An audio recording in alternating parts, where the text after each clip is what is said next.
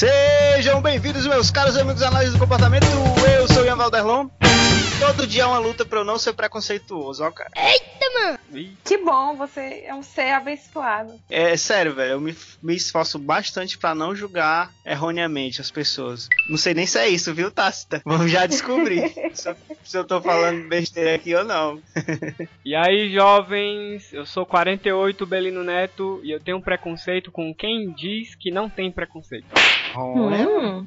Precisa, precisa Ei. pensar, tá fazendo Ei. download aí. Di- Diz aí cinco vezes bem rápido. Challenge accepted. Não dá. Eu gostei. Muito, muito, muito profundo pra minha pessoa. Sentiu aí na a profundidade. Senti, cara. Oi, gente, aqui é a Amanda Lima e eu tenho preconceito contra quem tem preconceito. A régua. Ai, não, não. Roubou. Eu tenho preconceito com quem não tem criatividade. Queima você, viu, bicho? Eu disse que era muito besta a minha frase, cara. minha frase é profunda, ela é um paradoxo, porque isso quer dizer que eu tenho preconceito comigo mesmo. Como é que é, macho? Ai, agora você. Caralho, velho. Bota a musiquinha do, do Inception aí, viu? Porra. Oi, gente, meu nome é Tácita e, como diz o Gabriel Garcia Marques, todos temos três vidas: a vida pública, a vida privada e uma vida secreta. Fiquei até com Velho. vergonha da minha frase. Nossa, É, que- não, é sempre, as- é sempre assim, cara. o Quando vem um de con-. Toda vez que vem um convidado, a gente fala aqui umas besteiras, aí o convidado vai lá e bota, bota pra cima, né, bicho? Bota pra É cima. por Sobe isso o que a gente nível. tem que chamar a gente. né? É, Sobe o nível. sobe o nível. né? Mas vamos entender por que que a Tácita falou isso aí, né? Já, já. Exatamente. Muito bem, pessoal, estamos aqui reunidos mais uma vez no Aceracast e hoje nós vamos falar sobre preconceito, né? Vamos ver aqui se você tem, se você não tem, se a gente pode falar que você tem, né? Que esse negócio de você tem às vezes é errado na análise de comportamento. É, e para iniciar aqui nossa, nossa conversa sobre preconceito, eu vou perguntar uma coisa para vocês. Vocês têm algum tipo de preconceito por alguma coisa? Se sim, provavelmente tem, né? É, por que, que vocês têm preconceito com isso? Pergunta difícil. É, é difícil por quê? Porque isso aqui é uma gravação pública, né? Centenas de pessoas, potencialmente infinitas pessoas podem ouvir, aí você se compromete. Mas eu, eu consigo falar que eu tenho um preconceito com um psicólogo formado que usa horóscopo ou que acredita em horóscopo para explicar o comportamento do- das pessoas. É o que, Ma? Eu acho, sabe o que é um preconceito? Porque quando eu vejo o psicólogo assim, eu acho que não é um bom profissional. Será que isso Eu é mesmo preconceito, cara? É preconceito, Eu porque às vezes é, né? A pessoa, preconceito. a pessoa é um bom profissional, às vezes é. É, talvez. Pode ser, quem sabe. Quando saber quando é um conceito ou quando é um preconceito? Deixa eu perguntar pra Tasta. Aí tu, Amanda. Amanda tem uma cara de preconceituosa, viu? Te dizer, bicho. Desse é preconceituoso. Eu tô julgando, ó. Nem, nem vi a pessoa direito. Julgando. Eu tô tentando pensar aqui. A única Tu coisa. tá que me escolhendo dá- aí qual é dos teus preconceitos que tu vai dizer, né? Qual que eu vou eu não colocar o socialmente aceito, né? Pois, pois tá, vou Não. passar a batata. Eu tenho, eu Vai, tenho fala. certo preconceito com quem gosta de viajar de avião. Hã? Oxente, Como assim? isso é inveja, não é pessoa- preconceito, não. Boa. É, como é que a pessoa dorme no avião, tem coragem de dormir com aquela máquina pesada sobrevoando, uma lata velha com todo mundo dentro, não me, não me conformo com isso. O preconceito é besta.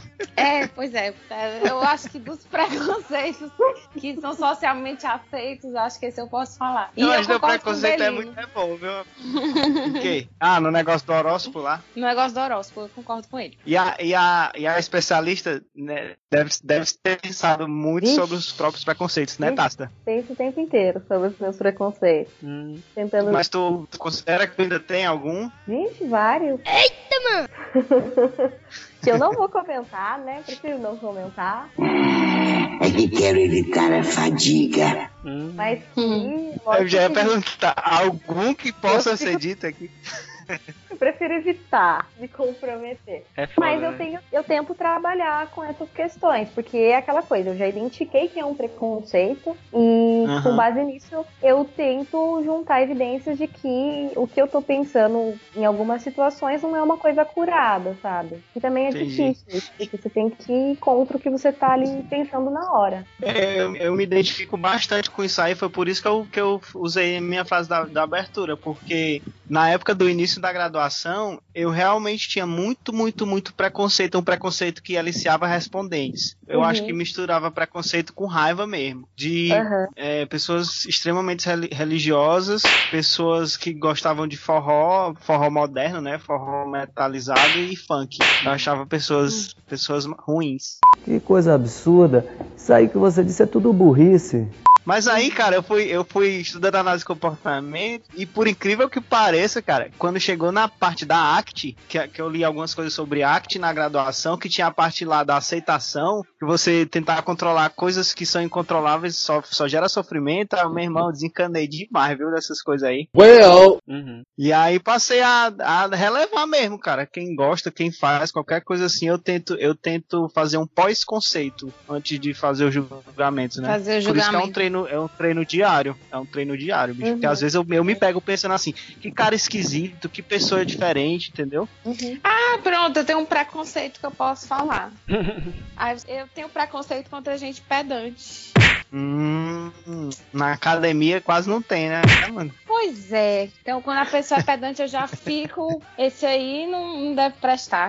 O preconceito mesmo. Você que tá ouvindo aí, já, eu tenho certeza que você já deve ter pensado aí 10 mil vezes em, sobre o que você tem preconceito. E para ajudar a entender e analisar essas contingências, né? A gente vai iniciar aqui nossa conversa sobre preconceito. Solta a vinheta aí, Catito!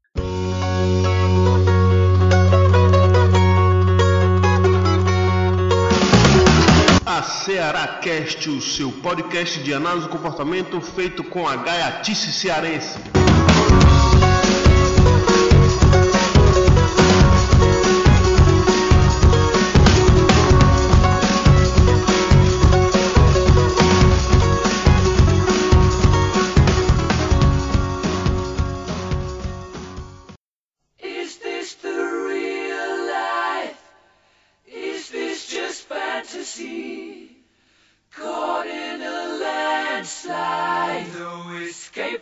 reality. Open your eyes, look up to the skies and see. I'm just a poor boy. I need no sympathy because I'm easy come, easy go, little high, little low. Listen.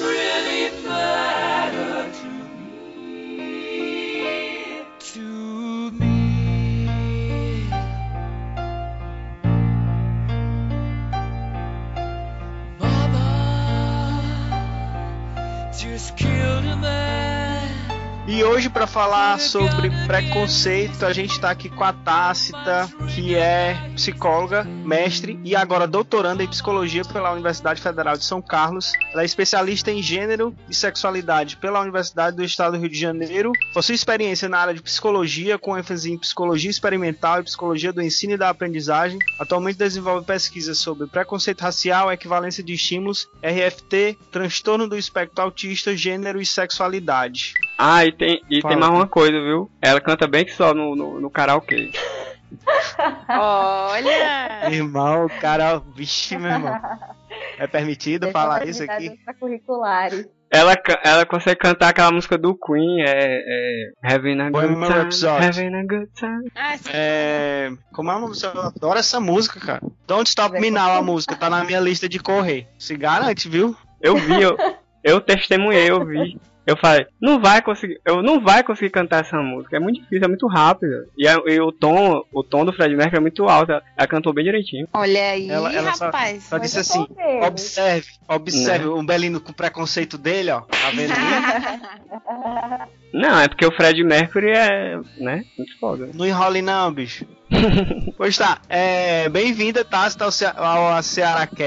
É uma honra recebê-la aqui. É, e a gente tem um ritual aqui para todo todo convidado que, que a gente traz aqui. A gente faz é, geralmente duas perguntinhas, né? O que que te levou a ser analista do comportamento e o que que te levou a se interessar a temática do preconceito? Tá. É, é, uma pergunta bem difícil falar que que me levou a ser é, analista do comportamento, mas eu acho que é, na graduação tinha muita pesquisa e eu gostava muito da parte de pesquisa, de você conseguir estabelecer relação causal e tal. E eu acho que em termos de abordagens, apesar da gente não ter visto muitas, com análise do comportamento eu conseguia ver isso, essa possibilidade não só de você confirmar uma teoria, mas de você conseguir falsear, que é uma coisa que uhum. talvez em outras abordagens a gente não consiga. Então eu acho que é mais ou menos nessa, nessa linha. E o que me e levou dá um pouco a, de segurança pra gente, né? Sim, Trabalhar. Sim, é, com certeza. E com relação ao que, que me levou a, ao interesse pelo, pela temática de preconceito, eu acho que é a questão da vivência mesmo, né? Uhum. É, de experiências que eu tive por ser uma mulher negra é, que podem ter me levado a isso. Legal. Acho que é isso, gente. Faz, faz sentido. Né? Excelente. Então, Tasto, pra, pra gente começar, eu queria fazer a, a, a pergunta básica, né? O que, que é preconceito? E, e na análise do comportamento, assim, tem alguma definição em especial? Ou tem algum comportamento que caracteriza o preconceito? Bom, o preconceito, ele é uma atitude favorável ou desfavorável com relação a um, um estímulo, um determinado estímulo. Hum. Na análise do comportamento, é difícil dizer se, é, se existe uma definição especial, porque é uma coisa que está começando assim, tem poucos estudos ainda na área, né? O que eu acho que a gente pode dizer é que a gente tem diferentes conceituações. Uhum. Ou seja, são diferentes formas de a gente estudar o preconceito. E aí, em cada uma dessas formas, a gente vai ter essas diferentes definições. Uhum. Por exemplo, o preconceito, de maneira geral, eu posso falar que o preconceito é uma atitude. Mas dentro de certas áreas, eu posso ver o preconceito, por exemplo, a partir do comportamento verbal. Então, como tato, ou como intraverbal, mando, autocrítico. Eu posso ver isso dentro da área de equivalência de estímulos também, e aí eu posso falar, então, preconceito seria formação de uma classe de equivalência entre determinados grupos sociais e atributos avaliativos. Uhum. Aí já pensando em preconceitos mais com relação a pessoas, né, não só. E esses atributos avaliativos sendo positivos ou negativos. E como transferência de função também. Ou, para quem está estudando RFT, transformação de função. Tem uma definição, inclusive, da RFT que vai falar que o preconceito vai envolver uma transformação derivada de funções que pode ser baseada em contato direto ou verbal com as funções de membros de algum grupo. Por exemplo? Por exemplo, se eu tenho contato com. Acontece algum episódio, aqui por um exemplo de, de contato direto. É, acontece um episódio em que você tá na rua e uma pessoa com uma etnia X te xinga. Então, a partir disso, você pode transferir essa função negativa, esse, esse evento que foi uma coisa negativa, e aí qualquer pessoa que faz parte desse grupo, você pode ter essa atitude negativa, essa, essa mesma resposta que você teve diante desse evento, isso pode acontecer uhum. é, com relação a esse grupo, mesmo sem você ter tido contato com os outros membros. Uhum. Eu fiquei pensando na etnia que xinga, porque a etnia que xinga eu pensei no italiano, ó, bicho. Fazendo a mãozinha de coxinha assim. Me excuse! Me excuse! Isso é preconceito. Ai, meu Deus. Não, eu fiquei pensando, por exemplo, também, é, você tem um professor de uma certa teoria X, ou de uma certa matéria, e esse professor, digamos, ele é muito bruto, ele inclusive não ensina direito ou cobra de forma muito injusta e tal. Aí a pessoa fica com, com essa atitude em relação a outras pessoas da mesma área desse professor. Seria assim, por exemplo? Pode, com certeza. E acontece muito, né? Muitas pessoas aprendem conceitos que são de um determinado tipo de behaviorismo e que às vezes também não estão de acordo com o que os teóricos estão falando e aí essa atitude negativa é estendida para qualquer tipo de behaviorismo e você falar que você é analista do comportamento já evoca aí alguns respondentes e alguns operantes que são uhum. negativos. Eu vejo muitos muitos alunos é, escolhendo a abordagem, né, pelo professor. É. Então, se você pegar um professor que não é muito legal na nossa área, a gente tá lascado. É. Não Sim. foi o meu caso. Isso acontece, é pra várias áreas, né? Não só pra, pra Sim. nossa área, mas. Tô falando aí, eu, nesse- eu pensando nesse caso aí, eu sofri preconceito por ser analista do comportamento, no Uhum. começo da graduação. Porque. Sim, nós sofremos, né? Uhum. Pois é, é uma pessoa assim tranquila, ia, ia pro- pra, pra. O pessoal fazia lá, né, na faculdade mesmo, aquelas rodas de conversa, tinha umas coisas lá de poesia, a pessoa. Eu não acredito que tu é analista do comportamento, tu é tão sentimental. Nada a ver, né, bicho? Então, nesse caso, a gente vê que foi estabelecida uma relação de oposição entre a análise do comportamento e alguns sentimentos. Então, o analista do comportamento é aquela pessoa, é, sabe, Robô. dura, que é, você tem uma, toda uma classe de adjetivos que vão ser relacionados que, que seriam É. opostos ao sentimentalismo, por exemplo. Sei lá, É. completude, ou ser uma pessoa muito rígida, algo do tipo. É, exatamente. É, eu já ouvi, já ouvi coisas desse tipo também, ó. É, eu, eu reparei, eu reparei sobre. Eu nunca tinha parado pra ler nem ouvir nada sobre preconceito na perspectiva analítica comportamental, né? E aí eu peguei o, o artigo da Tácita com o professor Júlio De Rose e eu reparei que é, é, ela apresenta né, essas, essas, todas essas possíveis categorizações baseadas com, com algumas, algumas correntes comportamentais, mas o que eu reparei que elas têm em comum é que é predominantemente um evento verbal, né? Sim, então, é, a gente pode dizer que a gente tem mais ou menos. Difícil falar dessa coisa de componente, porque a gente pode relacionar isso com abordagens cognitivas e pensar que isso é um- uma entidade, mas assim, é, deixando isso claro que não seria, a gente podia dizer que a gente tem dois componentes: tem o componente verbal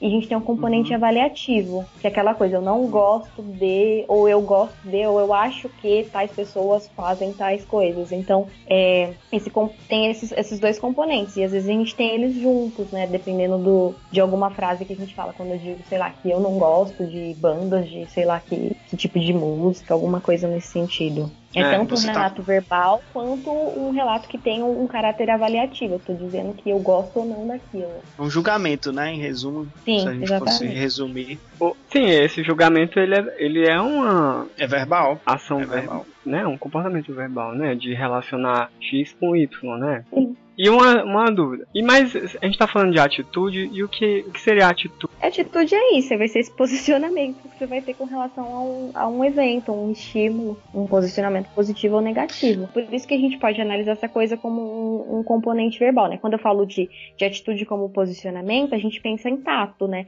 Eu tô tateando, eu tive experiência Isso. com aquilo, é por isso, porque foi, porque foi uma experiência negativa, que eu tenho uma atitude negativa. E aí o que a gente vai ver, e tem pesquisadores, o, o Bernard Guerin, por exemplo, que vai falar muito bem disso, né? Dessa relação das atitudes com o comportamento verbal, é que em muitos casos, então, isso não é um tato, isso é um intraverbal presente, então, uma coisa que você ouviu, você tá só reproduzindo uma coisa que você viu, que você leu em algum. Você não é a fonte daquele estímulo, Pode não teve esse contato direto, pode ser mando, pode ser autocrítico, sabe? Então, é, fica bem presente essa coisa de você não precisar ter esse contato para que você desenvolva essa atitude. Só pra lembrar, ou, ou pra quem não conhece, o intraverbal é, um, é uma resposta verbal que ela, ela é emitida de- em, em função de outro estímulo verbal. Por exemplo, Isso. vo- você ouve a palavra, sei lá, Trump, aí você relacionar ela já em função da palavra Trump, você relacionar ela a presidente dos Estados Unidos, dentre outras, como idiota.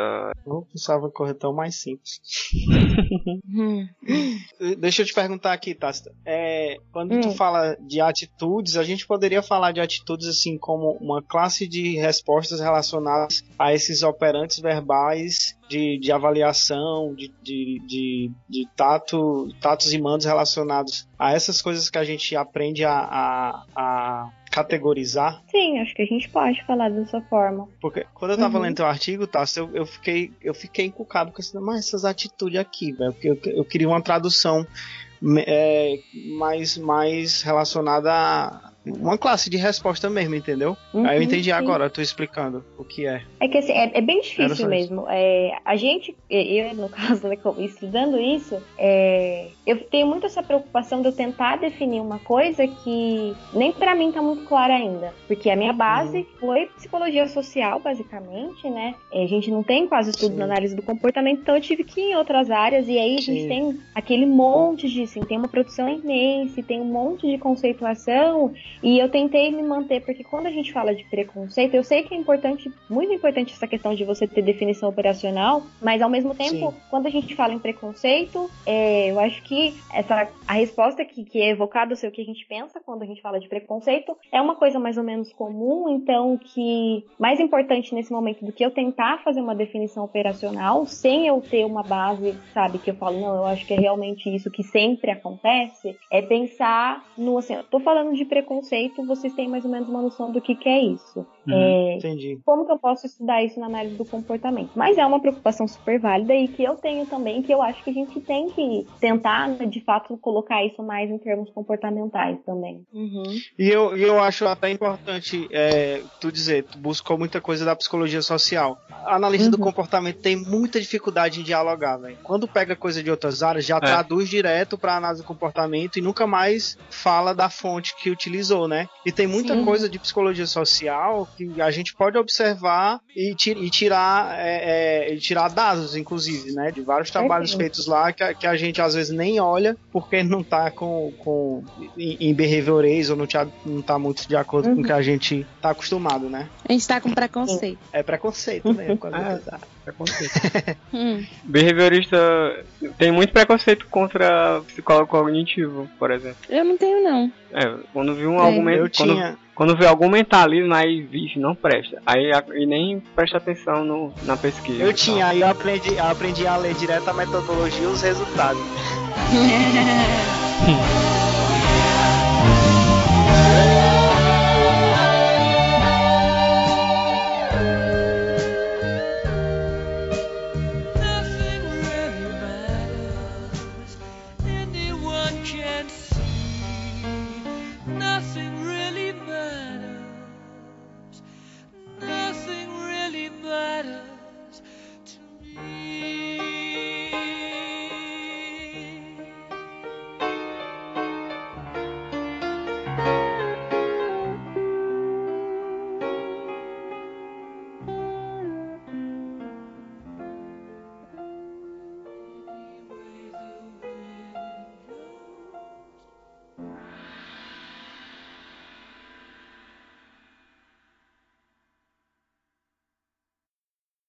Tonight I'm gonna have myself a real good time.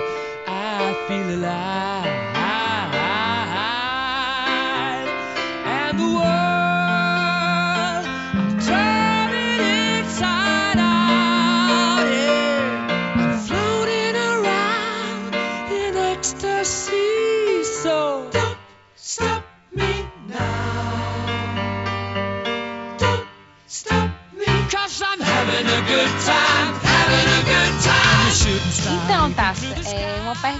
que a gente fica se, se fazendo, né?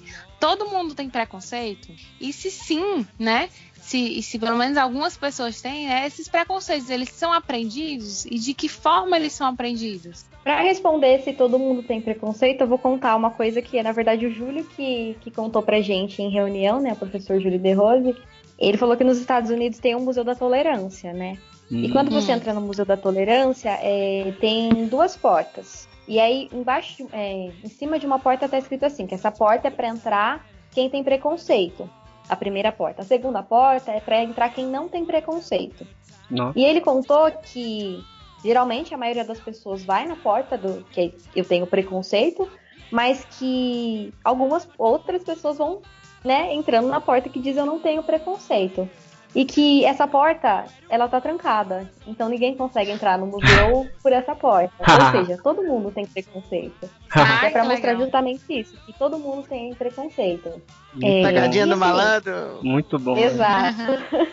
e aí, na análise do comportamento e em outras abordagens também, a gente vê o preconceito como uma coisa aprendida, né? Uhum. Aí, pra dizer como e não tomar muito tempo, é, pelo menos algumas coisas que eu tenho trabalhado quando eu dou algum tipo de apresentação que eu tenho estudado, é assim, basicamente a gente pode aprender a preconceito de maneira direta ou indireta. De maneira Hum. direta, a gente tem os procedimentos de, a gente pode aprender por reforçamento, por punição, né? É, esses processos. E, e de maneira indireta, a gente tem, por exemplo, o condicionamento clássico, né? Então, precisa Uhum. relembrar, eu acho que todo mundo lembra, assim, do, do- dos ratinhos, por exemplo, que você emparelha, né, um estímulo que era considerado neutro com um estímulo que evoca uma resposta involuntária de medo, por exemplo, como Uhum. um barulho alto, e depois o estímulo que é emparelhado, o estímulo que era considerado neutro, que vai ser emparelhado com esse estímulo, ele passa a evocar essa mesma resposta, ou seja, é Uhum. transferência de função também que acontece no condicionamento clássico, né?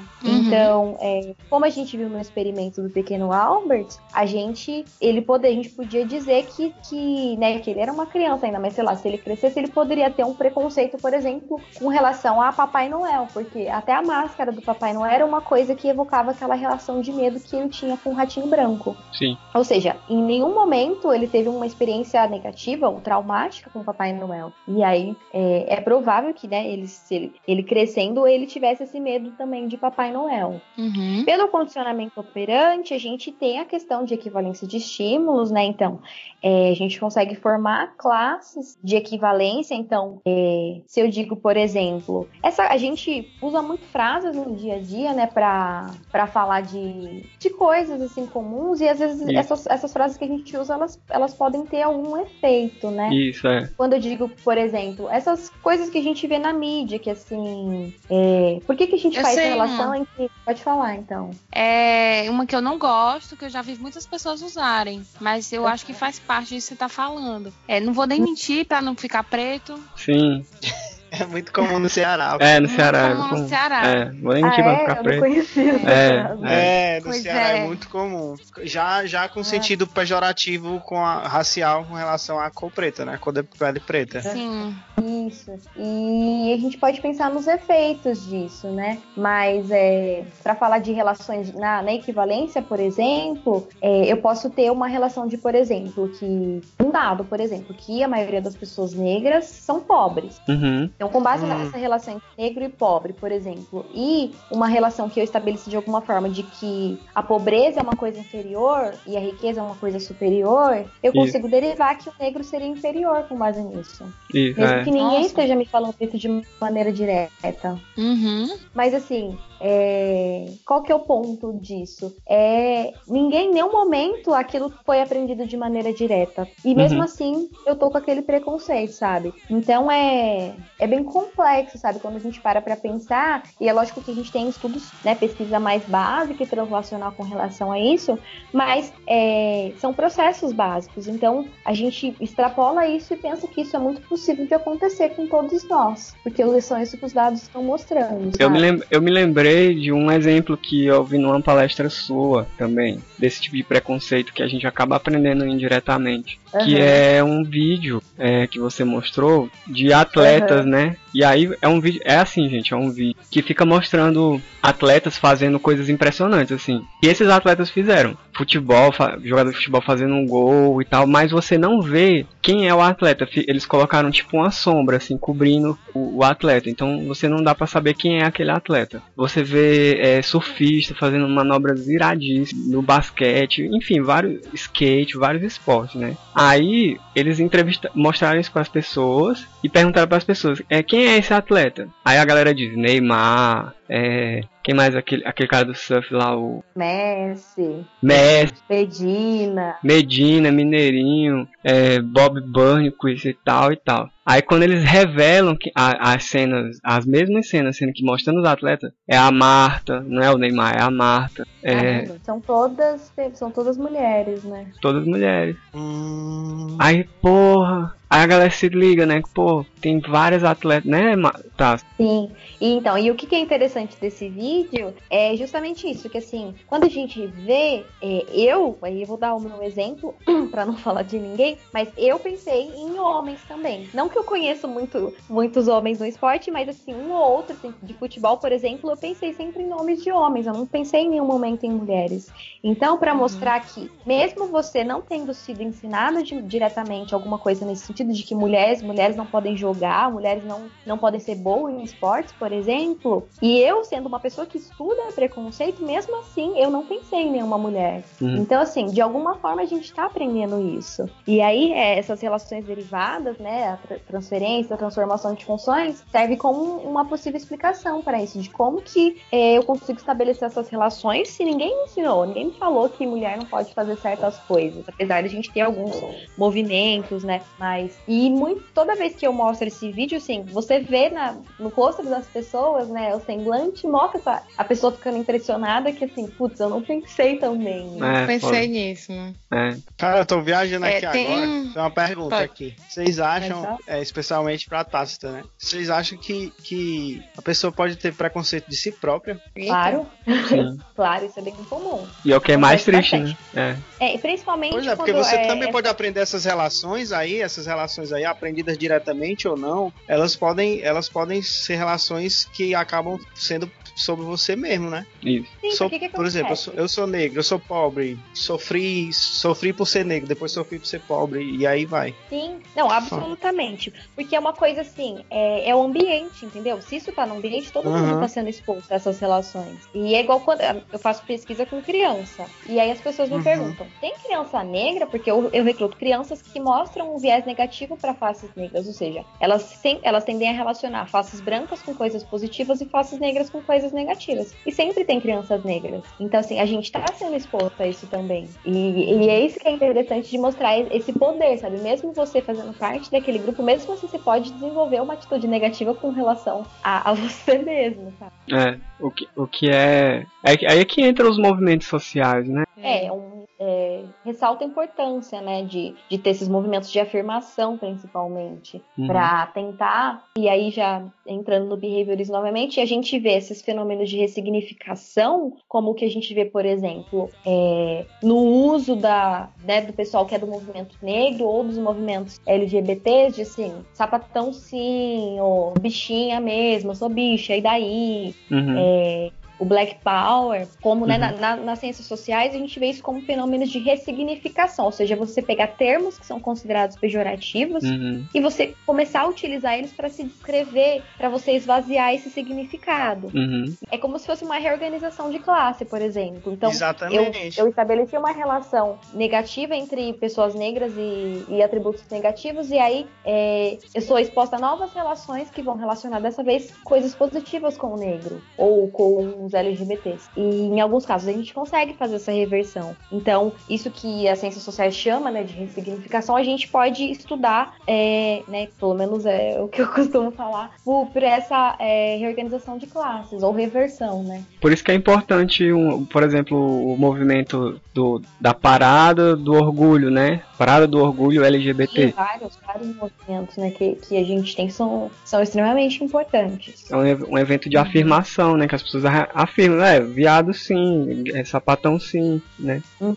Isso é bom, é amor e tal. Visibilidade e também representatividade, né? Isso, que é, é você ter esses modelos, é aquela coisa. Se eu só vejo papéis em que as pessoas negras só são a empregada doméstica, ou segurança, ou ladrão, uhum. eu cresço aprendendo que essas são as minhas, minhas possibilidades. É. Eu cresço achando que as pessoas vão crescer para ser uma dessas coisas. E eu me lembrei de que também tem a ver com isso, ó, até, até nisso, ó, seguinte, tem, teve um, é um programa aí da Globo, é, sob pressão, se não me engano, é um, é um tipo um hum. seriado médico, em sério, eu nem sei direito. E aí o, o Conselho Federal de Enfermagem escreveu uma carta é, criticando a Globo porque ela, ela não representou o papel dos enfermeiros e dos técnicos de enfermagem, só mostrou como se no hospital só existisse médico. Hum, e quando na, quando na realidade. Grande parte do mesmo, né? trabalho né? é feito por eles. Né? Exato. E aí, até isso, né, mostra, é, tipo, as pessoas ou se aparece enfermeiro e tal como uma coisa muito secundária ou, ou que atende mal e tudo mais. Isso cria essa imagem negativa, até de entre classes profissionais. E quando é, você. Que assim, se a gente quebrar a palavra preconceito, né? Teoricamente, é, é algo que você tem antes de conhecer, né? Uhum. É, em determinado evento. E quando você conhece e continua é, emitindo comportamentos que se assemelham aos comportamentos de quem tem preconceito. Existe alguma diferenciação em relação a isso? Não que eu conheço, assim. O termo é. Tem, pelo, pelo menos pelo que eu vi, tem sido usado. A gente não muda o termo. É, mesmo depois que a pessoa tem esse contato. Porque o que acontece? Esse posicionamento que você tem, ele vai influenciar a maneira como esse contato é feito. Então, é, ele já vai ser um contato diferente de você ter um contato com alguma coisa que é neutra, por exemplo. Quando você vai, ah, vai cumprimentar uma pessoa, por exemplo, em vez de você dar um beijo no rosto, você pode só é, pegar na mão dela. Uhum. Então, isso uhum. vai meio, isso pode acabar reforçando esse preconceito. Então, você fala, ah, é aquela pessoa chata mesmo. Ou, porque assim, às vezes você vai se comportar tão tentando manter uma distância e gente tem pesquisa mostrando isso na, em outras áreas, né? Que o seu próprio comportamento vai fazer com que a sua opinião seja conform, vai, vai se conformar com esse preconceito que você tem. Então, é, você acaba. É como se fosse uma profecia autorrealizadora, sabe? Você acaba fazendo coisas sim, sim. que vão tirar aquele resultado. Oh, Entendi, legal. Isso me lembrou o, um episódio recente lá nos Estados Unidos, né? Da cidade lá de Charlottesville, que eles foram derrubar uma estátua que representava um, um, matador lá na sulista, né, que era a favor da escravidão. E aí movimentos uhum. de supremacia branca foram nessa marcharam nessa cidade para impedir, né, derrubar essa, essa estátua. E aí uhum. tem um, um documentáriozinho da, pela depois eu pego o nome que, que mostra a, a, a repórter ela acompanhou os caras, os, os caras da supremacia branca, né, e foi entrevistando eles e você vê bem o discurso deles nesse documentário. É, é tipo uma reportagem, né? E, uhum. e, e, tem a ver isso que você tá falando, Tasta, porque você vê os caras vão lá pra, pra agredir as pessoas, uhum. pessoas negras e, e as pessoas gays que foram na cidade, e as pessoas revidaram, uhum. né, se defenderam, e aí o cara vem e fala, tá vendo? Eles são, esses negros são selvagens, o cara, sabe? E aí você vê a é. contradição que o, o próprio cara da supremacia branca e tal, o cara com um fuzil M4, Glock todo armado, o cara é altamente bruto. E ele fica xingando os outros de selvagem, de ignorantes. É, é absurdo. Uhum. E, Isso acontece muito, assim, é. demais. É. E, e aí me lembrou o, outra coisa recente, né, que ficou um, também virou uma notícia que a, o, o Obama, né, o ex-presidente, ele, ele fez um tweet, né, citando uhum. Nelson Mandela, que ficou conhecido porque foi até o momento o tweet mais curtido da história, né? Com mais de 3 milhões. Uhum. E, e, é, e é uma citação muito boa, realmente, essa do Mandela, que vale a pena a gente falar aqui, ó. Que, ele, que tem a ver com o que a gente está conversando sobre como o preconceito é aprendido. E o Obama, ele, ele trouxe isso, ele colocou assim, ó, citando o Mandela. Ninguém nasce a odiar outra, outras pessoas devido à cor da sua pele, o seu passado ou a sua religião. Uhum. É, as pessoas aprendem a odiar e se aprendem a odiar, podem aprender a amar, porque o amor é mais natural no coração humano do que seu oposto. Isso é uma, é uma citação do Mandela, né, num livro uhum. Longo Caminho para a Liberdade. E, e se as pessoas aprendem a odiar, né, aprendem conceitos negativos e ser intolerantes uns com as outras, então, e a análise do comportamento também fala disso, né, se você aprende um comportamento danoso, você também pode aprender um comportamento uhum positivo, né? Produtivo, enfim. Benéfico. benéfico. É, exatamente. É, exatamente isso. É, a mes... é o que a gente tá falando, né? Falando nisso, né, é, já que a gente pode aprender coisas boas também, né, comportamentos mais positivos, é, como é que a AC vem ajudando ou contribuindo, né, em relação ao preconceito, em relação a, a melhorar, né, o preconceito? E em termos de pesquisa também, né? Em termos de pesquisa, é. Uhum. É, como eu comentei, ainda é uma coisa bem inicial, né, mas a gente tem, tem algumas pesquisas que já foram feitas. É, eu acho que na minha opinião, bem é, com relação às contribuições, é, eu acho que o fato da gente ter modelos experimentais de como o preconceito ele pode ser formado, né, de como que a gente aprende a ser preconceituoso é uma coisa muito importante e de como a gente poderia modificar isso ou reduzir, que é aquela coisa. Então, se eu parto do, do pressuposto, por exemplo, de que isso pode ser aprendido por formação de classe de equivalência, eu posso utilizar a formação de classe de equivalência para tentar modificar essas relações que foram é, previamente aprendidas. A gente tem Legal. algumas pesquisas né, nessa direção, é, como, né, novamente, é uma coisa bem inicial ainda, mas com resultados que, que, que são promissores, né, do ponto de vista de, de aplicações futuras, para até para intervenções futuras com, com relação ao preconceito. E aí, vários tipos de preconceito, né, não só preconceito racial, mas, sei lá, preconceito de gênero, gordofobia e, e vários outros, né, que a nossa sociedade está cheia, assim, desses preconceitos. Eu acho que, que essas são algumas das principais contribuições.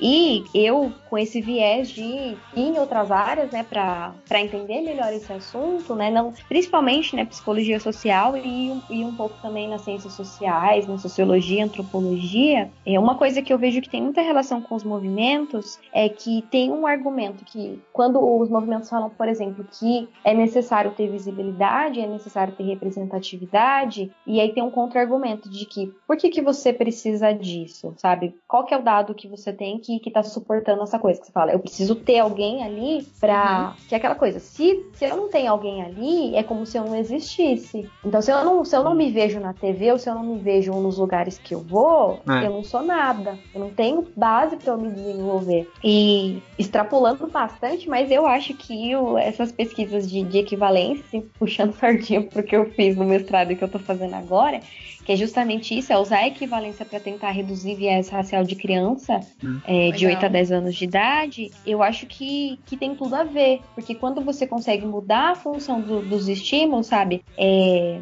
você tem um- um- uma prova experimental de que realmente você precisa ter esses modelos positivos. Porque se você não tem esses modelos Hum. positivos, vai manter aquela relação negativa que existe. Como que você vai Que uma relação que já está estabelecida, entendeu? Você precisa ter uma relação diferente.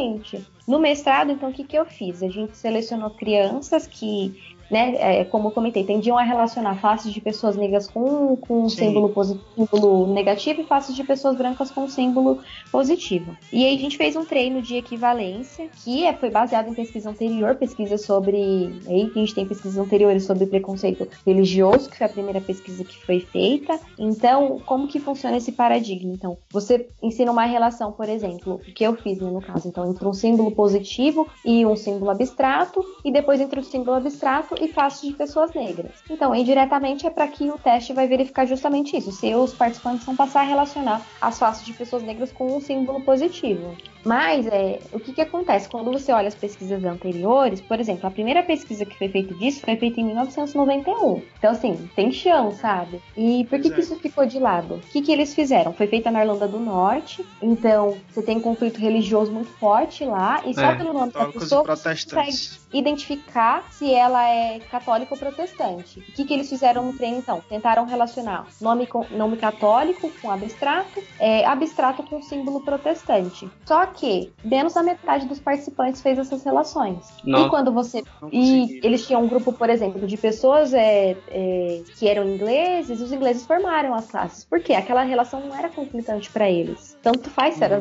é a mesma coisa que se a gente fizesse, fosse exposto a procedimento, muito provavelmente a gente formaria as classes, porque aqueles, aqueles símbolos não têm um significado pra gente que tem pra eles. Uhum. Os símbolos de nomes. Então, ali no- os irlandeses tiveram dificuldade de relacionar o grupo rival religioso que a pessoa era rival a, a alguma coisa positiva, lá no caso? Então, eram nomes católicos e símbolos protestantes. E eles Ah. pegaram participantes católicos e protestantes. Aham. Então, é como se fosse assim, que é uma pesquisa, por exemplo, que é, o Júlio de Camargo fez é, em Londrina, né? Ele recrutou participantes corintianos, assim, Uhum. corintiano roxo, aquele que tem tatuagem, que faz parte da, da e ensinou ele a relacionar de maneira indireta o Corinthians com ruim e o Palmeiras com bom. Nossa. Então, quem Sacanagem tipo relação? Ele conseguiu, ele conseguiu, ele conseguiu. Não, porque assim, a maioria dos participantes não fazem. conflito. É, é como se fosse o oposto, sabe? Você fala, como assim? Pô, meu o, cara, o cara monta um estudo desse pra trollar os os torcedores do time, bicho. coragem, né? Deles expor isso, assim. Eu acho que os Pois participantes é? devem ter ficado bravos, assim. Mas Ora. enfim.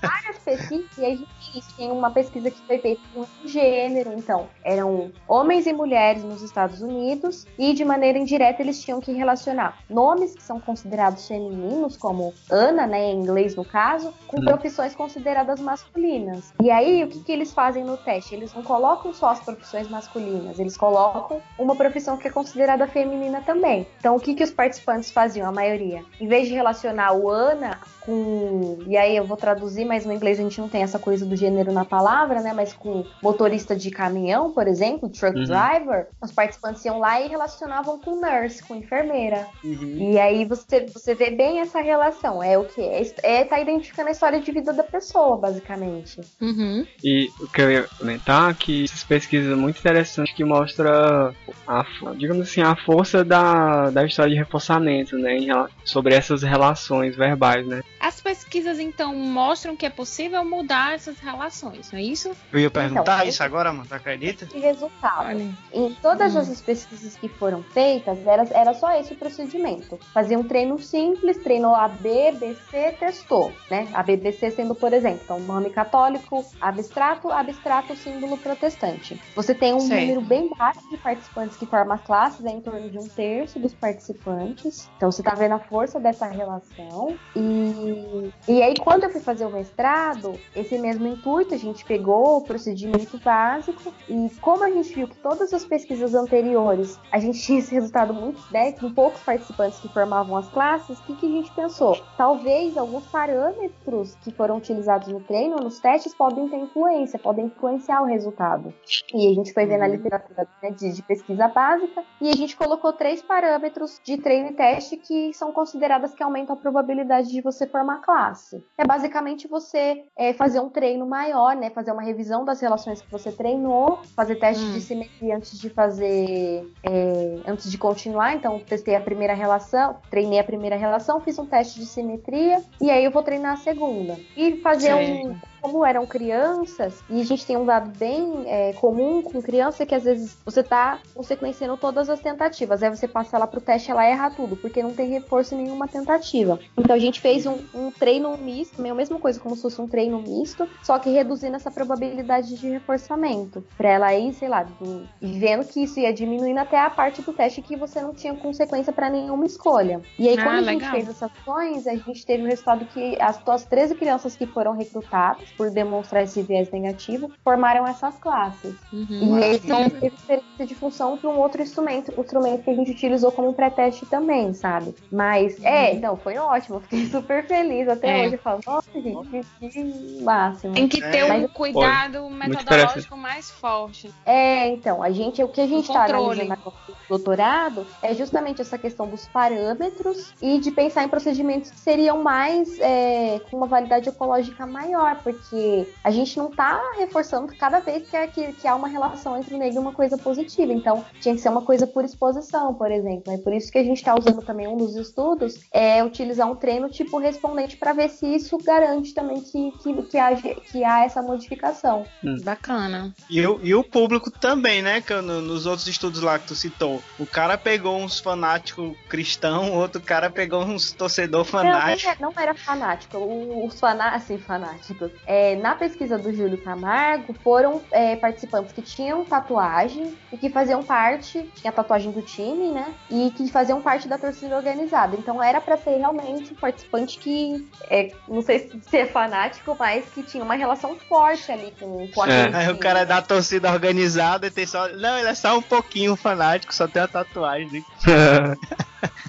né? Mas assim, a, ser, criança deve ter contribuído pro resultado, não, não Tássio? Então, isso é outra coisa. Por que, que a gente escolheu criança? Primeiro que um adulto que for exposto a um treino desse tipo, ele identificar o propósito da pesquisa na lata. Uhum. Então, a gente, até hoje, a gente está pensando em como que a gente poderia fazer isso com adultos, sem que eles vissem qual é o objetivo, porque aí tem essa questão de desejabilidade social. Então, é, é provável que eles respondam de acordo com uma formação de classes, mas simplesmente porque eles entenderam qual é o objetivo da pesquisa, né? Uhum. E aí é justamente isso. É, criança, a gente tá vendo que ela tá sendo exposta, ela tem menos anos de exposição do que um adulto. Então, que seria mais fácil de a gente fazer essa modificação. E por isso que a gente recrutou criança também. Essa questão da desejabilidade social, ela é algo muito importante também nas questões de preconceito. Da, que, ou seja, a maneira como nós nos comportamos publicamente diante de desconhecidos ou, ou em meios públicos onde muitas pessoas vão ver o que, o que a gente está falando ou fazendo, ou a maneira como a gente se comporta dentro de casa ou, ou com amigos ou pessoas próximas, né? Que eu me lembrei da sua frase de abertura, né? E a vida secreta é, então, por isso que eu escolhi a frase de abertura. Eu acho que tem muito a ver com essa questão do, do preconceito, né? De, é, principalmente hoje em dia, como a gente tem alguma legislação, por exemplo, com, com relação à questão racial, né? Para dar um exemplo, que coíbe alguns comportamentos, mas isso não impede que a gente pense algumas coisas. Uhum. Então, nessa essa vida uhum. secreta, por exemplo, seriam esses, esses posicionamentos que todo mundo tem, que eu, por exemplo, às vezes tenho ainda com relação a algumas coisas, e que assim, eu não quero falar, não é que assim, eu não vou falar porque eu vou ser punida, mas eu não quero quero falar porque eu já sei que isso é um preconceito e estou tentando desconstruir esse preconceito. Mas é, só isso não, não foi é, suficiente ainda para que essa relação seja modificada. É, então, de você ter essa coisa de três vidas, sabe? Da vida pública, a vida privada né? É. e essa vida secreta, que é o que você nem para pra, as pessoas que são mais íntimas, às vezes você conta essas coisas. Né? Verdade. Né? Dá uma impressão que tem alguma coisa, aí eu vou ser mentalista, tá? Que tem alguma coisa subjacente, porque, tipo assim, que eu chamaria de história de vida, claro, né? Mas é, o que é que faz a pessoa não. Tipo assim, ele fez lá o treino da, da classe de equivalência do pessoal lá do, do Corinthians com o Palmeiras. E o que é que faz isso não funcionar? Eu fiquei curiosa, assim, tipo, parece que tem alguma coisa por trás disso aí é, que a gente não consegue identificar, né? Ainda. É, mas parece que tem alguma coisa aí escondida, vamos dizer assim, que faz com que a, é. treino não funcione. Aí eu fiquei ah, eu, eu, não sei, eu vou é chutar. difícil de responder porque você acabou de falar de história de vida. Mas, Exato. por exemplo, é. pensa que esse treino, ele é uma coisa que é, é uma sessão de, sei lá, 50 minutos. E ah, quanto não. tempo você não tá aprendendo na sua Sim. vida outras relações, sabe? Você é, tá se relacionando com coisas positivas. Então é, é, é, bem procedimental mesmo. Sim, é por isso que eu falei que ainda não é a aplicação que eu faço. Porque assim, embora Sim. não seja assim, é com criança, então eu tenho que dividir a sessão. Mas são sessões de 15 minutos diárias e que em dois meses eu termino o procedimento. E aí você pensa, 15 minutos por dia por dois meses, pensando numa criança que tem 8 a 10 anos de idade, é um tempo muito pequeno, Isso. sabe? Pequeno uhum. demais. Então, as nossas preocupações, as próximas, né? Uma das coisas que eu tô vendo é a questão de manutenção, assim. Quanto tempo que isso dura? Porque eu fiz o procedimento, ai, ah, que ótimo, funcionou maravilha. Ela tá voltando pro ambiente que, que, que formou essas relações. Então, qual uhum. é a uhum. probabilidade de ser mantido, entendeu? Pouca. E de outras questões é. de generalização, sabe? Esse treino que tá sendo feito, se eu colocar uma foto diferente, a criança vai avaliar como positiva também, uma foto de outra pessoa negra, ou isso tem algum efeito em comportamento, sei lá, de interação social. Então tem muitas uhum. questões ainda para serem respondidas que aí são, teriam essa carinha mais de aplicação e a gente ainda está muito nessa questão procedimental mesmo. Então uhum. é, é, é, bem inicial, mas nesse sentido. Então tem muita resposta ainda para a gente buscar antes de tentar fazer uma aplicação. Mas parece que tem um, um potencial, né? Parece ser uma coisa promissora. Legal. É um trabalho de formiguinha, né? Assim, porque a gente está exposto o tempo é. Inteiro a, a várias relações de equivalência né? De, de relevando a preconceitos, novela, né? Seriado, sempre tem, né? E aí, para fazer essa transformação no nível mais amplo, de vamos, somos análises do comportamento e vamos mudar o mundo, já é uma coisa mais demorada, mais utópica, né? Mas eu acho que é aí que entra questão de, de transdisciplinariedade, da gente ir atrás de outras áreas, porque é, eu vejo que essa coisa que, que eu tô fazendo tem tudo a ver com o que os movimentos sociais estão reivindicando, sabe? Isso, isso. Então, se a gente conseguir aprender a conversar, a gente tem uma força maior, sabe? E a gente Legal. consegue utilizar o argumento que, que algumas pessoas usam, que é o argumento da ciência, por exemplo, de você ter dado pra você conseguir as coisas. Então, ó, mas eu tô mostrando aqui, ó. Eu coloquei, eu tive uma exposição com uma cor com, sei lá, um exemplar positivo, e aí você teve uma mudança na, na opinião daquela pessoa, pra utilizar um vocabulário mais frouxo. Uhum. E aí eles não têm muito argumento, não tem como contra-argumentar contra quando você tá usando a própria ciência, que é o que eles estão falando, que é o que, sabe, é o dado que tá faltando. Então, é, eu tenho muito essa questão de querer conversar com as outras áreas, apesar de ter essa dificuldade, né, do preconceito com a análise do comportamento e das dificuldades de tirar o behaviorismo do, do né, da, da minha fala também, entre outras coisas, mas eu acho que isso é necessário para qualquer coisa, assim, pro avanço da ciência, você não pode ficar dentro da caixinha. Se você ficar só na sua área, é muito difícil você conseguir fazer mudança substancial em termos aplicados, eu acho, sabe? É bem. São poucos. Acho que a gente tem muitas exceções de, de quando isso acontece, sabe? Perfeito. Lógico que é possível, mas eu acho que o, a possibilidade de mudança é muito maior se a gente tivesse essa, essa questão de, de conversar, de, de trocar ideia. Porque Perfeito. Pra gente, eu gente tirar a o preconceito. vezes, lendo, tem tanta coisa de psicologia social, de psicologia cognitiva, e o que, que acontece, por exemplo, a psicologia cognitiva, ela tá utilizando, ela tá fazendo uma interpretação diferente, mas ela tá utilizando comportamento, como o dado dela é comportamento. né? É. Então eu posso, eu, se eu pego uma pesquisa, eu consigo entender aquilo e não tem por que eu ficar, não, a teoria tudo bem, eu tô interpretando de uma maneira diferente, mas se a gente conseguisse, sabe, de alguma forma conversar, eh, eu acho que a gente ia evitar muita pesquisa, que às vezes eu falo, gente, eu- às vezes eu olho e falo assim, não sei se eu tô, eu assim, eu em geral, todas as pessoas reinventando a roda dentro das nossas áreas, É. porque parece que tem muita coisa que já foi feita que a gente acha que não, sabe, isso não existe. E então ia aumentar muito mais esse potencial, sabe, de mudança e de, de entender as coisas também. Concordo demais, viu? Legal. Eu tava pensando em Também termos de, de mudança cultural, é que entra a arte, a mídia e Uhum. junto, junto com a ciência, porque a arte e a, e a e os produtos culturais, assim como cinema, quadrinhos, Uhum. vi- videogames, etc, é, tem um alcance de, é, o, é o alcance na- de massa, né? Então é, você, você vê uma série de televisão, uma novela, com personagens que normalmente eram estigmatizados, mas que naquele, naquela novela, naquela série, naquele o personagem, aquele personagem é daquela categoria social, mas ele é um personagem super interessante que faz coisas é, massa e tal. Isso vai mudar. E eu acho que é aí que entra o papel do, do artista também, é, junto com a ciência também, né, para fundamentar. Uhum. Ah, com certeza. Por isso que eu é, reiterando, por isso que eu acho muito importante da gente não ficar só na, na nossa área, sabe? Da gente ir atrás e de tentar fazer um movimento nesse sentido, sabe? De, de compartilhar o conhecimento. Não importa que área que você tá, me fala o que, que você faz, não sei como que você faz isso, porque eu acho que a gente consegue resultados muito maiores, sabe? Legal. Então, tá. É, tu tem dicas de material de leitura pra quem quiser se aprofundar, conhecer ou se aprofundar um pouco mais sobre preconceito? Tenho. É, pensei em algumas coisas assim, um, um pouquinho de cada área pra aí ver quem tem interesse em, cada área específica ou quem quer ver um pouquinho de cada coisa, né? Uhum. É, o primeiro artigo que foi é, na, na área de equivalência, né, que saiu, que foi a pesquisa que eu comentei, que foi feita é, na Irlanda do Norte para ver a questão do, do preconceito religioso, é, ela foi publicada em 91, né? Então, é, eu acho que é uma pesquisa interessante para ver, né, como que a equivalência fez isso e há tanto tempo atrás. É uma pesquisa do Watch e de colaboradores. Aí, ainda na área de equivalência, tinha pro meu lado, Uhum. e aí tem a minha dissertação, que aí tem um resumo dessas pesquisas, né? Tanto a do Watts quanto. Tem um resumo de todas as pesquisas que foram feitas, que não são muitas, acho que foram quatro ou cinco. Ótimo. E aí sempre nessa, nessa pegada, né, de fazer um treino simples e verificar essas relações que são consideradas conflitantes, se os participantes formam as classes ou não. É...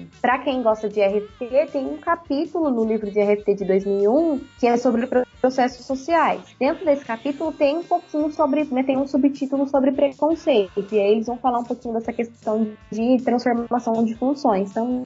Uh, no mês que vem vai sair na Acta um, um artigo que eu acho que está disponível já no ResearchGate, mas que eu escrevi com o Júlio, né, o Júlio De Rose, meu, meu orientador, que é específico de preconceito racial e aí faz uma análise também disso, de como que a análise do comportamento pode estudar esse tipo de preconceito. Acho que foi esse aí que a gente leu.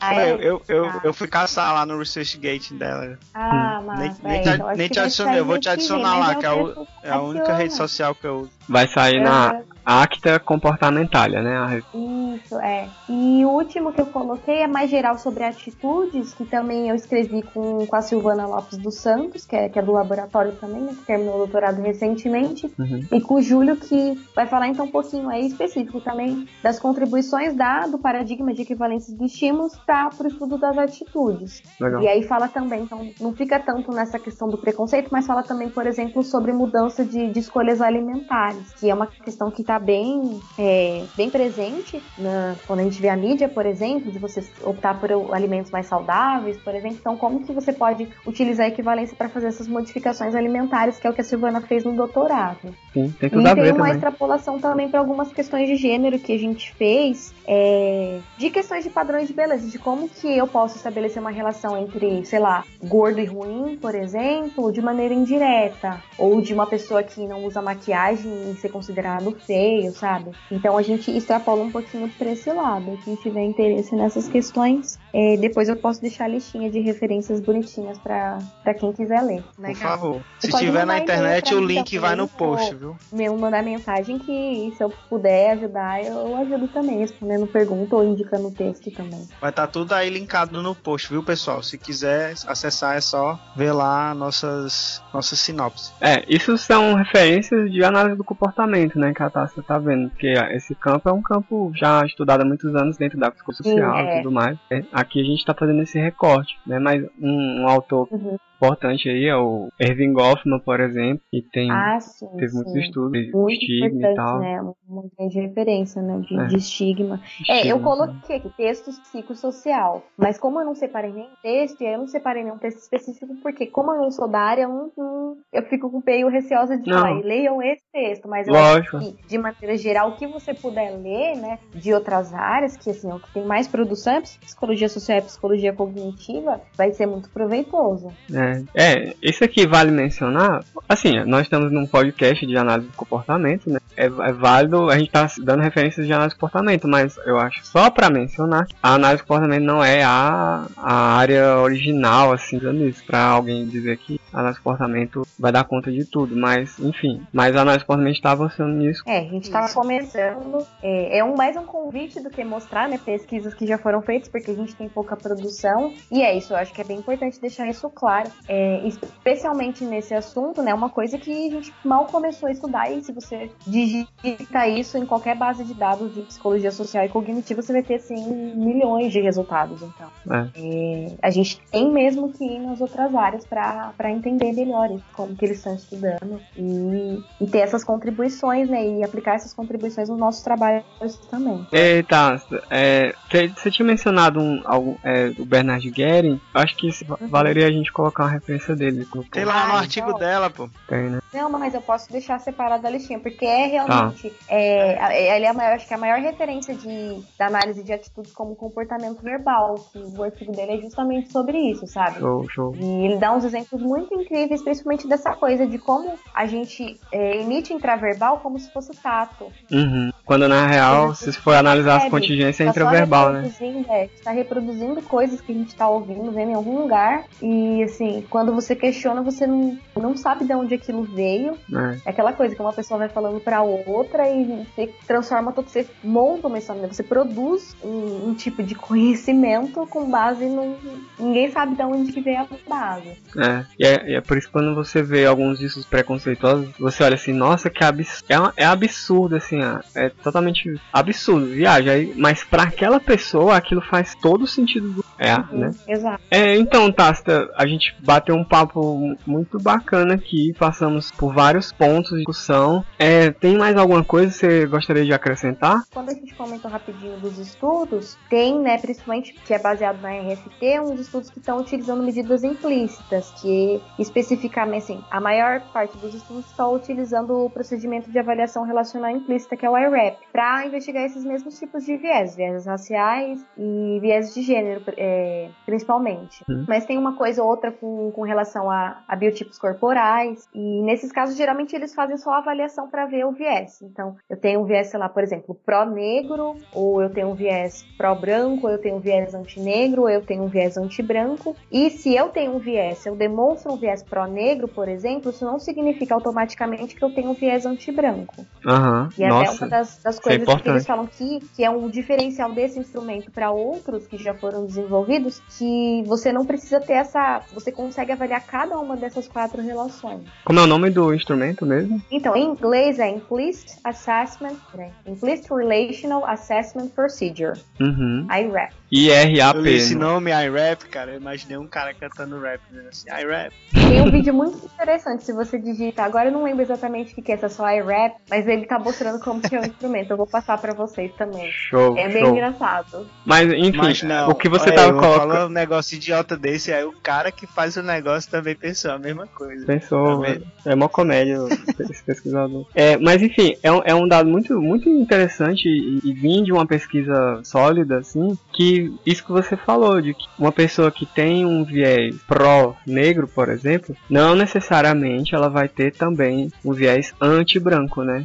Por- porque vai, você vai ouvir, a gente ouve isso por aí, que se você tem uma pessoa militante em uma certa área, ela, ela ser vista como inimiga de outras coisas. Uhum, exato. Não necessariamente. Assim, pelo, pela própria linguagem. Acho que aí essas coisas, esses movimentos anti, né, alguma coisa, eles vão vir de- das próprias práticas culturais do, do próprio grupo, né, de in- incentivar violência por, por práticas violentas e não por, por ser uma tendência natural isso. É, porque assim, você pode estabelecer vários tipos de relações. Então, é claro que te- existe algumas pessoas que vão desenvolver relações de oposição, mas Uhum. não é, não é o, tipo- o único tipo de relação que é possível, né? É, a gente, no laboratório, a gente fez um experimento com hierarquia. E para fazer um modelo experimental de preconceito, né? a- o primeiro autor dessa pesquisa é o João, meu orientador, João Henrique de Almeida. E assim, a gente conseguiu ver justamente isso. Então, você não precisa ter só uma relação de, sei lá, ou equivalência, né? Coordenação ou de oposição. É, a gente conseguiu demonstrar isso com hierarquia e é, a gente acha que isso também pode acontecer com outros tipos de relações. E também, se você desenvolver um tipo de. Você formou um tipo de relação com relação a um grupo social de oposição, por exemplo, não significa que os seus outros preconceitos, sei lá, se esse você tem essa relação de oposição com relação à raça. Mas quando você vai analisar gênero, por exemplo, às vezes você não tem essa relação. Você tem uma relação de, sei lá, de diferença, uma relação de hierarquia, enfim. Uhum. Então, é, outro, outra dificuldade né, de, de estudar isso é que você tem sobreposições. Você não é uma coisa super simples, é só é isso e, ou aquilo. Você tem, pode ter várias relações dentro de uma. Então, é, por É. isso que eu falei, é um convite. Tem muita coisa pra gente pesquisar. Muita coisa Quem mesmo. tiver interesse, eu gosto muito. Então, venham porque é muito legal. Antes de vocês finalizarem, eu posso ler uma coisa? Vamos lá. Pai e filho sofrem um acidente terrível de carro. Alguém chama a ambulância, mas o pai não resiste e morre no local.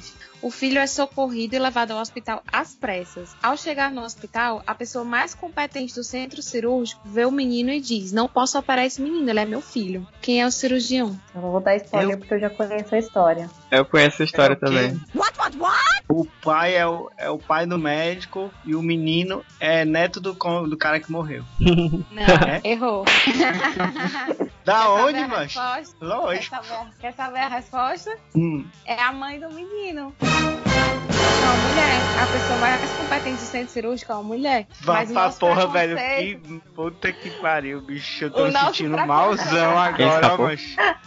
Eu tô me sentindo se muito mal agora. Eu caí nessa também, então. Eu Mas caí é também, posso. aquela coisa. posso falar então, às nada. vezes É, você eu- nem, nem tem consciência desse preconceito que você tem, dessas relações que a gente tá estabelecendo. Então, às vezes você, sei lá, você não tá demonstrando isso, assim, que você não gosta de alguma pessoa, mas você tá aprendendo algumas relações E isso pode ter influência. Então, é aquela coisa, por que, que eu não considero a mulher como uma, uma pessoa mais competente de algum lugar? Porque de alguma forma eu tô estabelecendo relações. Eu tô colocando Uhum. em muitos contextos homens com coisas positivas, homens com coisas positivas e com coisas é, hierarquicamente em níveis superiores. E aí, então, o que, que eu derivo? Que a mulher tem que estar abaixo. Uhum, pois é. Ah, vou tomar outra caipirinha agora.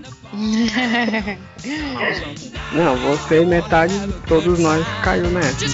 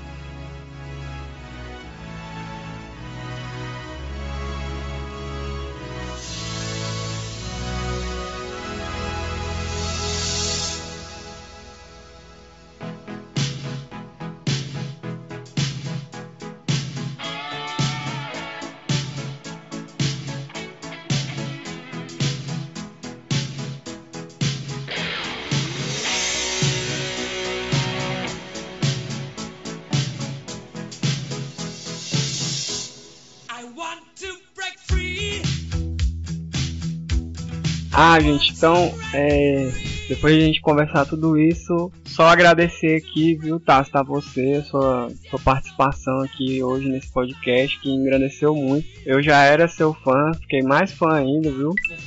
Ganhou a Mas fã. eu te agradeço pela oportunidade, achei super bacana conversar com você e tentar divulgar esse assunto que acho que é importante da gente pesquisar, né? Investigar e conhecer também. Eu achei excelente, cara. Eu aprendi um monte de coisa, bicho. Um monte Eu de também coisa mesmo. aprendi Muito muita bom. coisa, amei conversar sobre isso. Obrigada, gente. Foi um prazer falar com vocês. Nossa, é, muito obrigado mesmo. Com certeza a gente vai te chamar pra discutir outros assuntos aí, filme, alguma coisa do que aí que você gosta de discutir também. Aham. É, Vamos vou falar de música. Falar de música. Ô, música! É, É, muito obrigado, meus caros amigos, a todos vocês que participaram. Obrigado à nossa convidada Tasta. É, obrigado a todos vocês que ouviram. Se você gostou do podcast, deixa aí um comentário mostre para algum amigo, seu, algum amigo preconceituoso, né, que você tem aí, ou alguma pessoa que vá se interessar pelo tema. Tem várias dicas de leitura. É, tem o contato da Tasta para se você quiser dialogar mais sobre, sobre o tema, pedir dicas e tudo mais. É, espero que todos tenham gostado e a gente se ouve no próximo A Ceará Cast. I want, I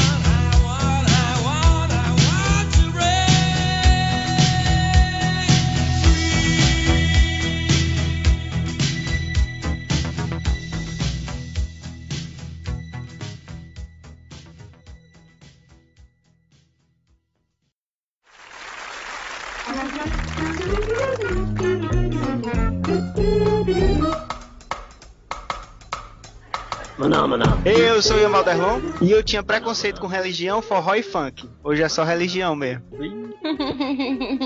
cara, funk é bom demais. É, então esquece o abençoado que eu falei da outra vez. É, esquece. Eu não entendi não. Eu vou ler de novo. Aí tu presta atenção, com a toda a tua caipirinha assim na, no teu lobo frontal aí, na resolução de problemas. Eu acho que os analistas do comportamento têm preconceito com quem estuda preconceito? Ih, Aí lascou. O piada é besta, mas e o pior, vocês ainda rir.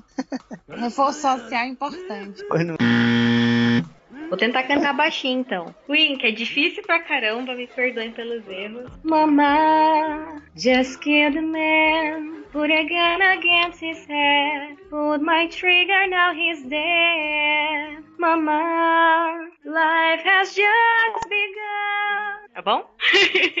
Se garante, viu, Tasca? Parabéns. Porra, não foi foda, viu?